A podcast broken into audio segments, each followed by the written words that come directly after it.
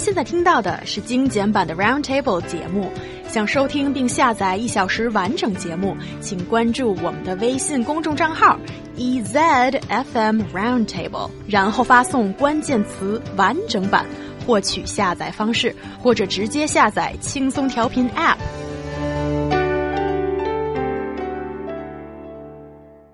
Delivery man's hand drawn maps to avoid traffic jams in Beijing have gone viral.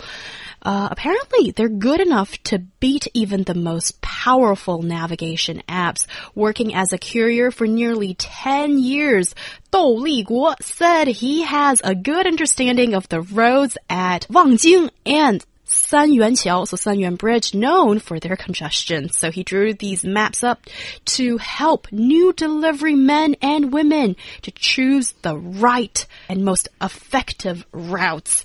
Guys, have you checked out these maps? Yes, definitely. And the seven maps are really amazing. the maps include the road names, the marks, the information on possible heavy traffic, and the best solutions. As most of the routes go through communities, nameless lands, and parks, uh, the use the black lines and red lines to mark landmark buildings and the most time-saving routes, respectively.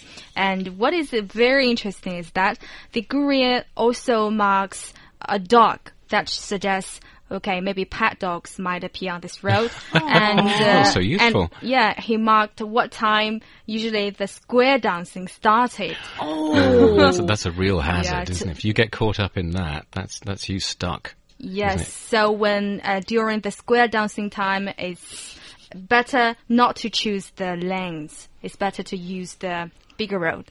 Mm. I think that's so cool. Hats off to this guy. This is the hands down the best map in the world because he, because he could have kept this to himself, couldn't he? Uh, yes. He could have just used it for his own benefit, but he seems to have, have, made it available to everybody. That's dedication, isn't it? Dedication to helping society, helping people travel around and helping people who are newcomers into his occupation. I think that is a very good hearted person. And also, just to say how amazing this map is, um, I don't think any uh, navigation app out there available at the moment gives such details and, um, you know, specific to the area kind of alerts. So this is very, very no, cool. Certainly, I've never seen a, an option on the sat navs to avoid the square dancing. Or the dogs. Or the dogs. Mm. Yes. No, and yet that's so crucial. And mm. why do you think that a man like Mr. Dou would be so honorably oh, dedicated to his line of work? I think there is a spirit there. And uh, no matter what kind of job you do, you treat it as your lifelong career and you do your best and you have a future there. So that I, many people lack. I think yeah. the, the, biggest thing that worries me is because it's uh, this this map now has gone viral on, on the uh, internet.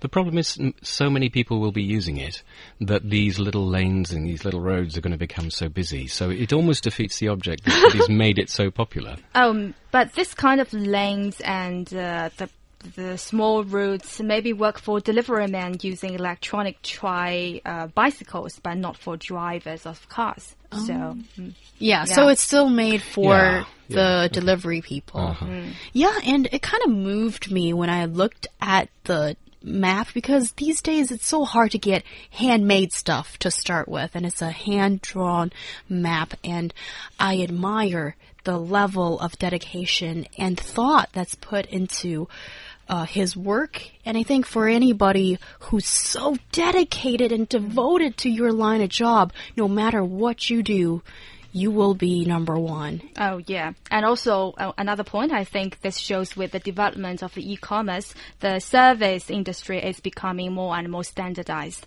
And, you know, there's agreement between the customer and the courier, and the courier try their best to follow the deal and to to fulfill the uh, commitment. And uh, for a day like today when it's raining and I mm. see delivery guys out there still on the road, you guys are our heroes in a rainy day and in a very modern China today.